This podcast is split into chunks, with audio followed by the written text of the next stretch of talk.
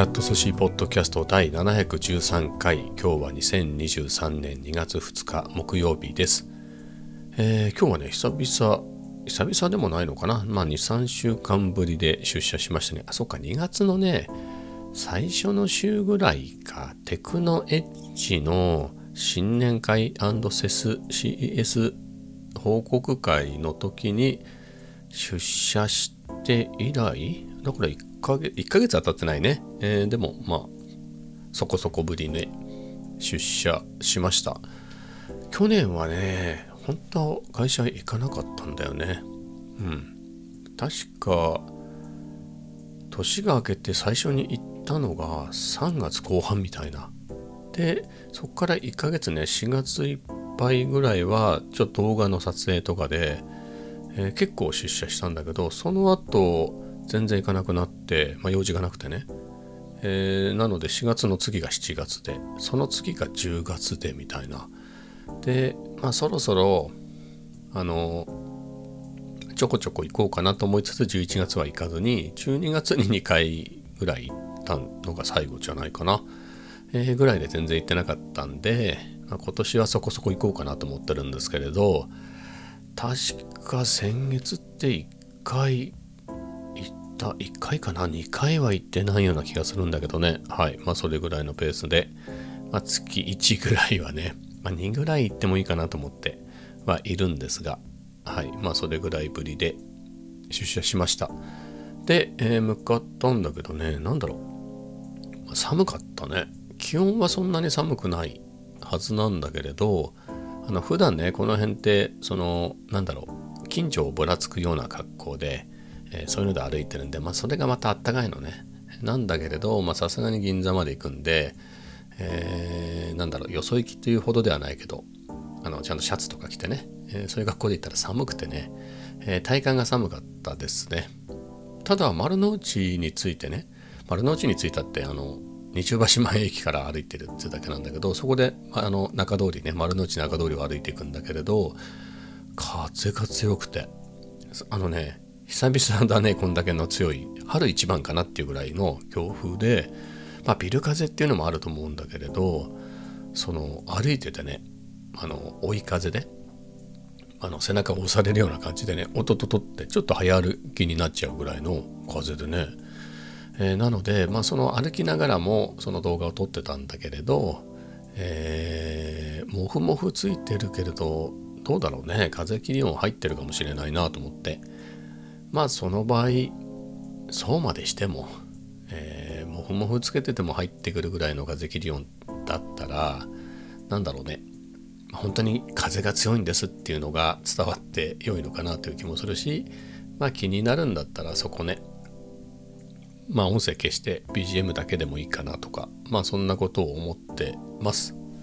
はい。でまあせっかくなんでね、えー、会社の、えー職場の友達と久しぶりに久しぶりだな。なんかね調べたらね4月に会って以来らしいんだけど、えー、で、えー、会ったので一緒にランチ行ったりしてねあの定番の松永牧場で牛タン塩盛りあのすごいたくさんなのね。あ別に見た目はそんなに山盛りこれでもかみたいな山盛りじゃないんだよね。ないんだけれど食べていくといつまでたってもあの下から下から下になんだろう。牛タンをねトングで取ってパッてやるとまだ下に待ってまだまだ下に待ってってどんだけあんだよみたいな感じで。見た感じは全然ボリューミーじゃないんだけどね、えー、そんな感じの、えー、牛タンを食べましたね。はい。でまあそこからあのベローチェ行こうかっていうことでね。ベローチェ。最近ちょっと最近というか確かあそうっすね。先月2回行ったんだ。2回行っ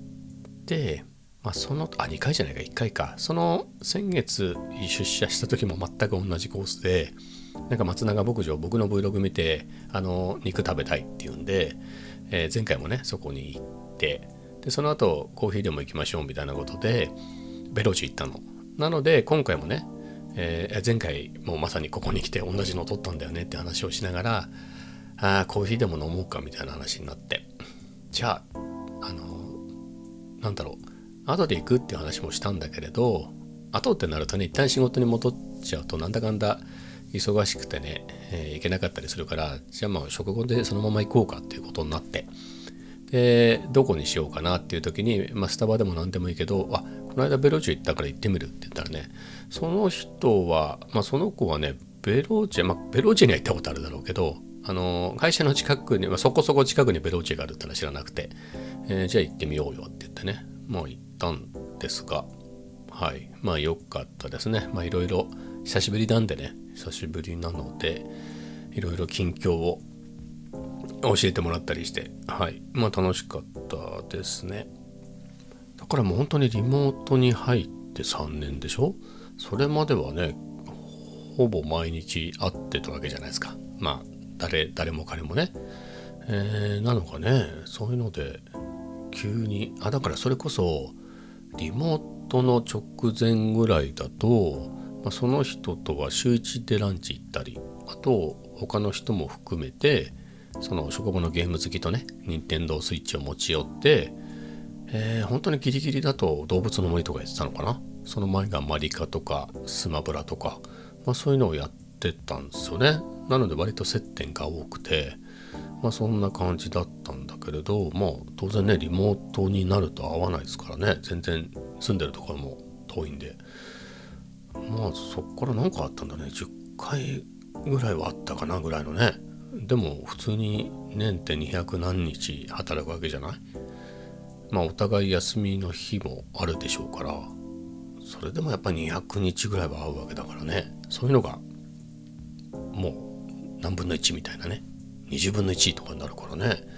ほんと久々ですよね。あとまあ去年なんかねさっきも言った通りあ言ってないか。去年なんかね全然出社してなくて。出社してなかったんで自分もね。なので余計にねだから去年ってね多分1回か2回しか会ってない気がするの。なんとなく調べたらあの僕日記つけてるんであの4月に会って一緒にスタバ行ったみたいなんですよね。うん。だからその多分その時しか会ってないんじゃない？その時ぶり？すごいね4月 4, 月ってねもう10ヶ月ぶりとかでしょ？そんぐらい会ってないなみたいなねまあ人によってはそのたまに出社するタイミングでいつも会うなみたいな人もいるんで、まあ、本当にこのってのはタイミングですよね。はい。えー、何回か行った時にたまたまいてね、ちょくちょく会う人もいれば、全然会わない人もいるってね。まあ今回はそのケースっていうことでした。はい。えー、まあでもね、まあいろいろ聞いて、まあさすがにその詳細は言える、まあ言えないこともないけど別に言う必要もないかなっていうだけでね、別に変な秘密とかではないんだけれど、えー、まあねいろいろ面白かったなうんはいまあそんなところですねでねまあ仕事の話はまあ割愛しちゃいますけれど、まあ、ちょうどねまあありがたい話なんですけれどえー、何ですかリスキリングみたいなね、えー、まあっていうかそれってそういう言葉がある前からね普通に研修なんてあったじゃない、えー、まあそういうのもねあのリモートになったんでなかなか対面の方ができなくなってきたんだけれどあの今時はねそういうオンラインのコンテンツがあるんで、まあ、それをちょっと試験的に導入してみますみたいな感じで、まあ、まあ、好きなだけ見ていいですよみたいなね、えー、そういうのがあるんで、まあ、ただあの好きなだけ見ていいけど、えー、最低限これとこれは見てくださいみたいなのがあって、まあ、それがねえー、先月までで2つ3つ見てくださいみたいなねあなたはこれを見てください。あ2つあこれを2つ指定したやつを見てあと好きなやつをなんか1個2個見てくださいみたいなやつで。で月が変わってね多分こっから今月来月ぐらいで、えー、3つぐらい見るのかな。また2つ指定されたやつを見てあとなんか自分で選んだやつ見てくださいみたいな。で、えー、まあちょうどだなと思ってそれをあの見てましたね。はい。まあそれを見て。まあこれも心持ち次第なんだけれど前もねこの話したんだけれどやっぱりその本気のクオリティにちょっと差があるなと思って。僕なんかが数学の話よく知ってるけれどあの辺ってやっぱ予備校とか塾とかガチでしょ。それ見てうちの予備校来てくれよみたいな。すごいね熾烈な競争をしてるわけでしょ。あと講師の人もそもそもめちゃめちゃ人気の講師の人当然出してくるじゃない、えー、なので内容もね濃いしあと内容自体が磨かれてるよね。だって受験って別に昨日から始まったとかじゃない。あの一昨年から予備校事業を始めました。まあそういうとこあるのかもしれないけど、まあ、基本ずっとずっと長くやってるでしょ？有名なところなんて。本当に。僕が、えー、学生の頃なんて余裕でやってたでしょ？そのぐらいでも。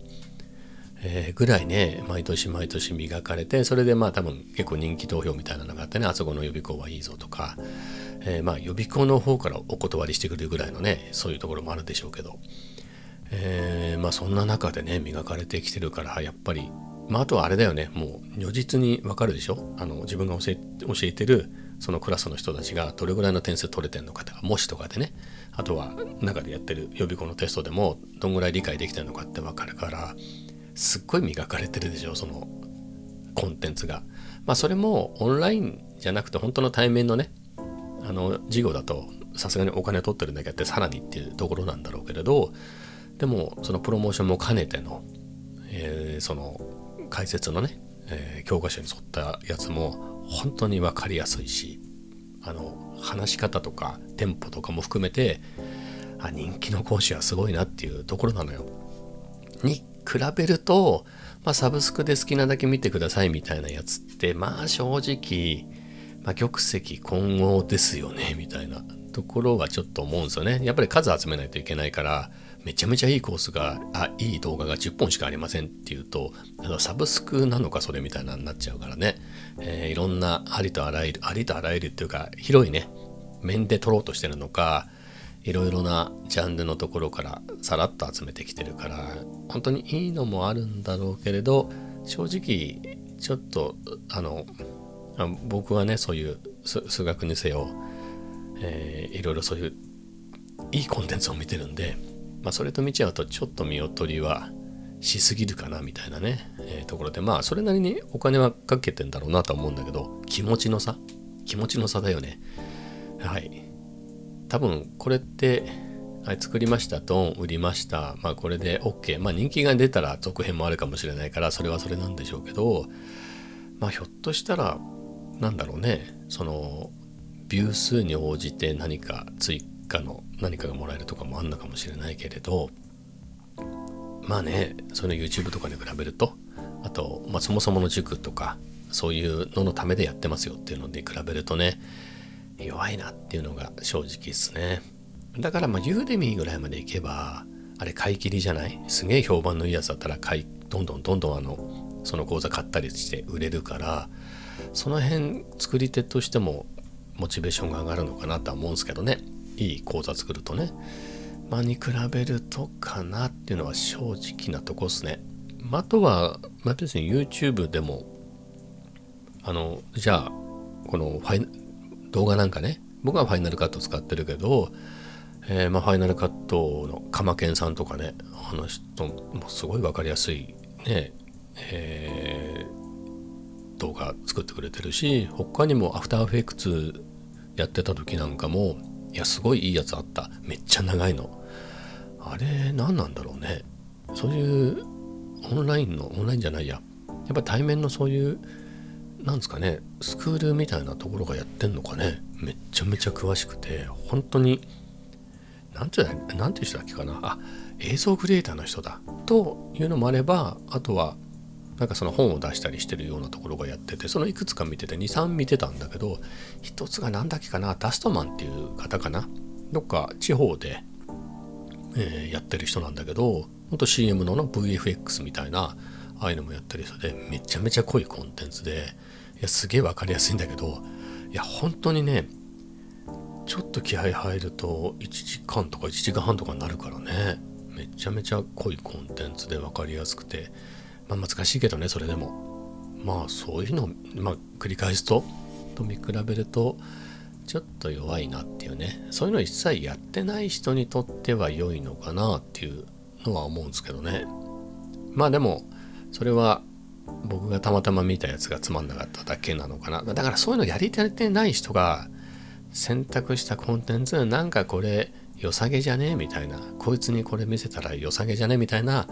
その選択があんまり良くないのかもしれないですね。なんかまあなんかおこがましいですけどそういう学びのコンテンツをいっぱい見て一回パーッとその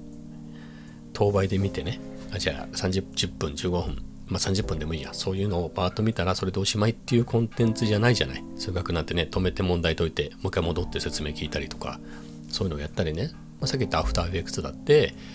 えー、なんだろう。まあ、ファイナルカットだってプレミアプロだってね。そういうのってパッと見て理解できるわけじゃないから本当に一つの tips を1分でっていうわけじゃないからね。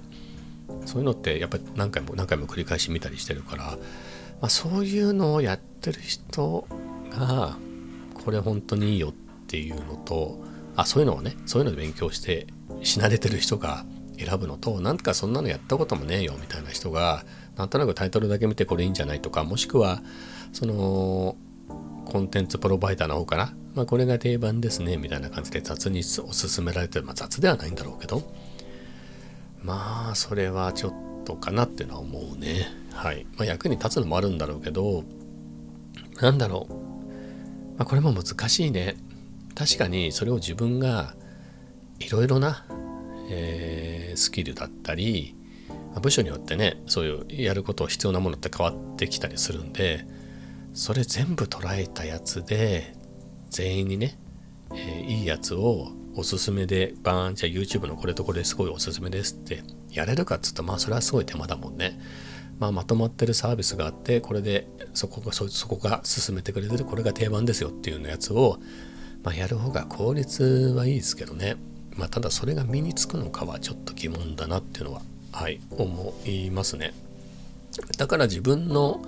僕がやってるようなことで興味がありますよと、えー、いう人で何かおすすめありますかって言って、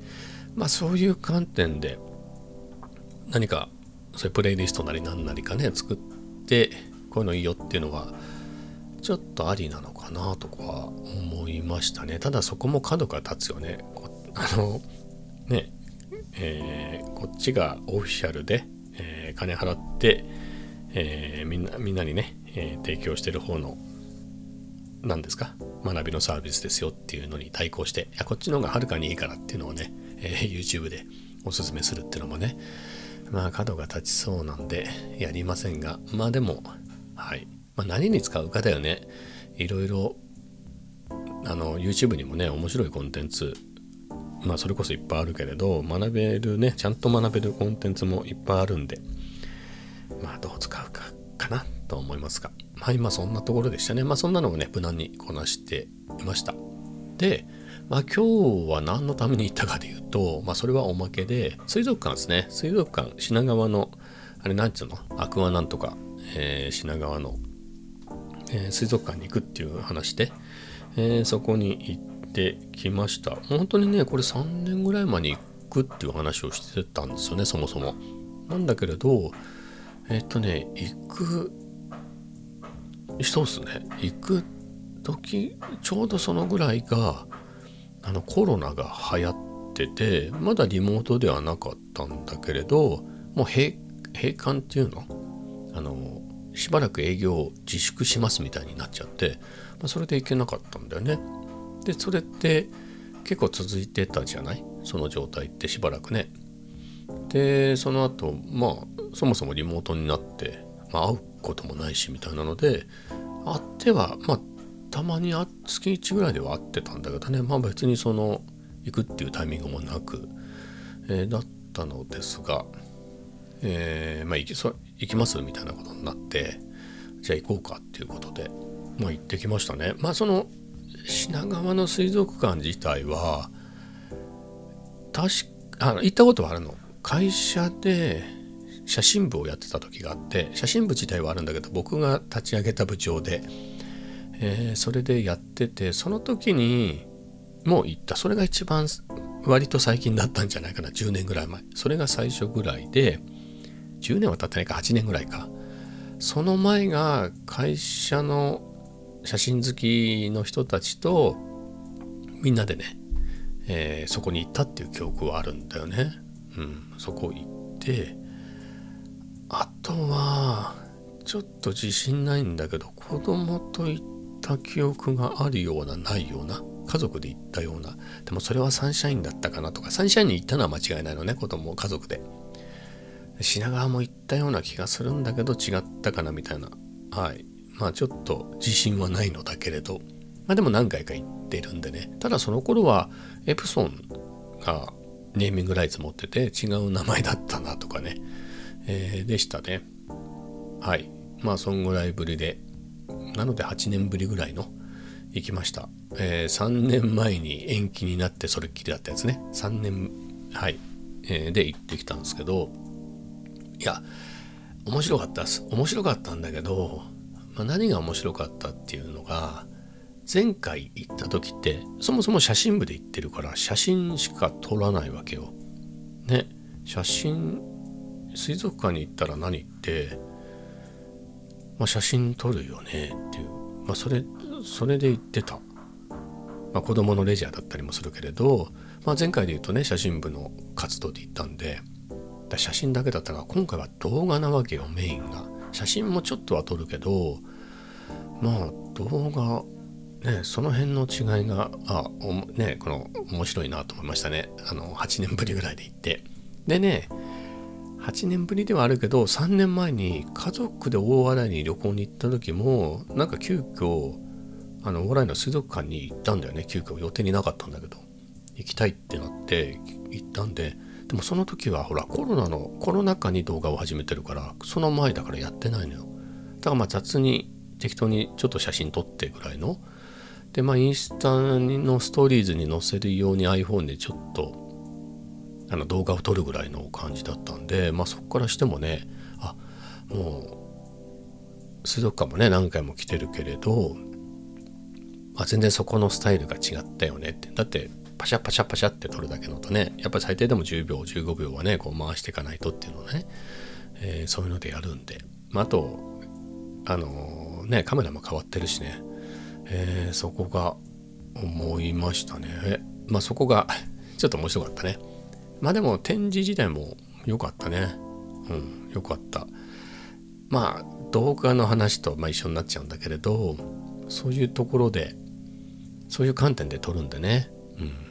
あのいろんな撮り方をしたりして、いや、面白かったなで今もね、そこそこ編集軽めにしてあるんだけれど、いつもね、ワンクリップ3秒ぐらいにしてるの。よっぽどだったら6秒ぐらい使ったりとかするんだけれどそれがね、まあ、基本6秒ぐらいないと魚の魅力伝わんないなっていうね。あの3秒ぐらいだと。まあ3秒ぐらいでいい魚もあるけど、まあ、6秒とか、まあ、9秒とかもっととか、えー、そんな感じで非常に魅力的なコンテンツだなと思いましたね。いや面白かった。であのー、まあ機材の話になっちゃうんだけど、まあもちろん α7-4 を持っていったんだけど、レンズを悩んだのよ。まあズームできた方がいいかなっていうんで、タムロンにするか、えー、35mm の F1.8 だけでもいいかなとか、まあいろいろ考えたんだけど、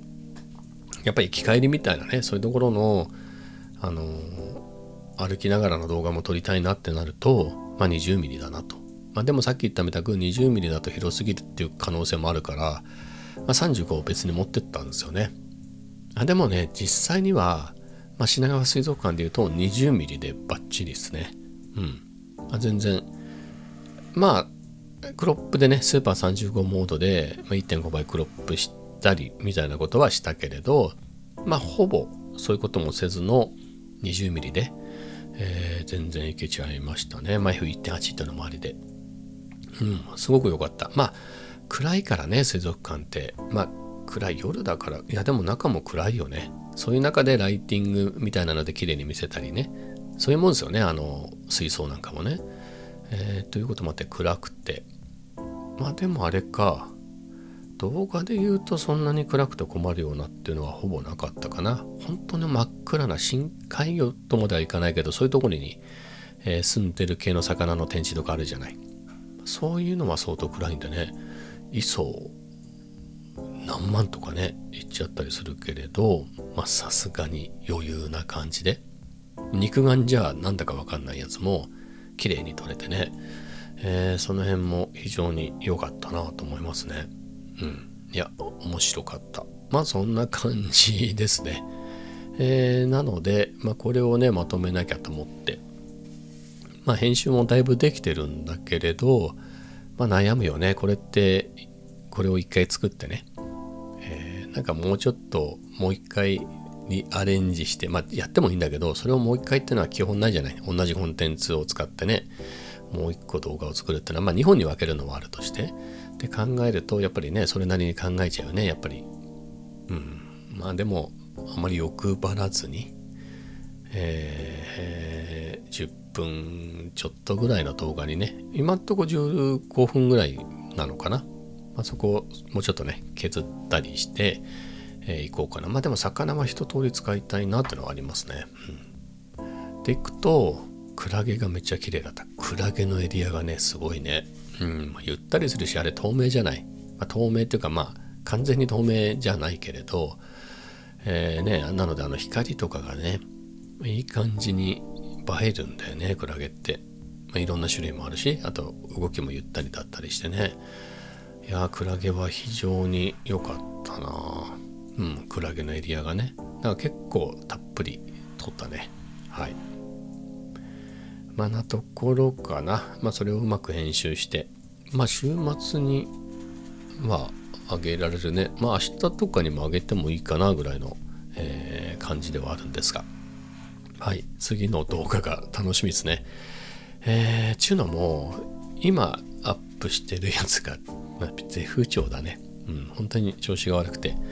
えー、まあなんでってわけじゃないんだけどやっぱりね猫をガーンって出した時の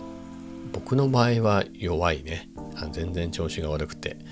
えー、なので早くこの水族館ので塗り替えたいっていう感じですね、えー、でもねあれなの、えー、そんな中でも1人増えましたよ登録者。373人になって。うん。よかったよかった。えっ、ー、とまあこの今のね新しい動画からは増えてないけどなんで増えたんだろうね。こういう謎の増え方って何のチャンネルどこを見て増えたのかがそこが分かんないんですよね。増えたのは分かったりするの。増えたのは分かったりするんだけれどでどこで増えたかっていうのはその増えた動画を見れば何人増えたみたいなのって見えるのよ。ただなんつうの？今今日1人増えました。それがどこからみたいなのが、まあ、僕の探し方が悪いのかちょっとないんですよね。なので何かしらを見て登録してくれたんだろうけれどはい。ちょっと謎ですと、まあ、でも1人増えたんでよかったですね。そんな傷ついた 状態で、まあ、1人増えたんで、えー、ちょっとラッキーでしたね。まあなので次の水族館のでまたバーンとね1人2人 バーンじゃないよね1人2人は。まあでも2人増えたら375ってなんかちょっと語呂響きがいいでしょ？まあ400人ぐらいは行きたいなと思うんですけどね。はい、まあ、月に10人行けたらいいなぐらいですからね。これも。ちゅうことは月に10人とかだったらまあこれあれか。ギリ500行くのか行かないのかみたいな話だよね。まあ、もう今からだと難しいのか。110人しか増えないってことでしょ、まあ、373ですからね。20もう50人ずつとか増えないかな。ね100人ずつとか増えたらいいのにね。はい。まあそんな感じで。でもあれかな。思うんだけれどちょっと脱線しますけどちょっとねなんだろうね。登録者数とどっちを選ぶかなんだよね俺なん百人じゃなくて何万人いるぜって言いたいんだったら登録者大事だけど、まあ、実際見られたか見られてないかでいうと再生回数のが大事っすよね。せっかく作ったやつが見える？だからそんだけ登録されても見れない。いろんな人の見てるけど、やっぱり登録者が多い割には見られてないなみたいなね。3000人ぐらいいるのに、どの動画も40回ぐらいしか再生されてないとかいう人がいて、まあ、ってなると、どういうことみたいな。だよね。登録し登録はしたけれど見ない。見られてないってことでしょ。僕のでもいや今回の絶不調なんだけどでも2日で71だから絶不調とはいえね。でもここまでいかない人っているのよ。その何千人も登録されてるのに。僕の言うても373人ですからね、まあ、それでもまあ、70回ぐらいね。普通は100回とか1日で行くんで、まあ、そんぐらいは見られるんだよね。うん。まあ大体普通に100回は行きますよとすぐ。まあそれっきりみたいな。ちょっと調子がいいと200300行きますよみたいな。めちゃめちゃ行くと何千ってたまに行きますよっていうぐらいなんで。ねえだからその登録者ばっかりいてももう再生回数が増えないんだったらなみたいなところはちょっと思いますね。登録者が少ないけれど再生回数が多い方がなんかかっこいいのかね？どうなんだろうね？まあよくわかんないけど。はい。まあそんなところで。まあ再生もしてもらわないとね。再生してもらって、まあ、その一定の割合でねいいねをもらってみたいなところが KPI になるのかなと。まあ登録者も大事ですけどね。まあ面白かったらまた見てみたいなと、えー、それで登録しようっていう人もね、えー、いるだろうから。はい。まあそういうのもいろいろやっていきたいなと。まあ次のねだからさっき言った水族館のは結構いい出来になりそうだなっていう感じがあるのではい、えー、楽しみにしてます。まあそんなところですかね今日は。はい。そういうわけでこんな感じで終わりたいと思います。それではまた明日。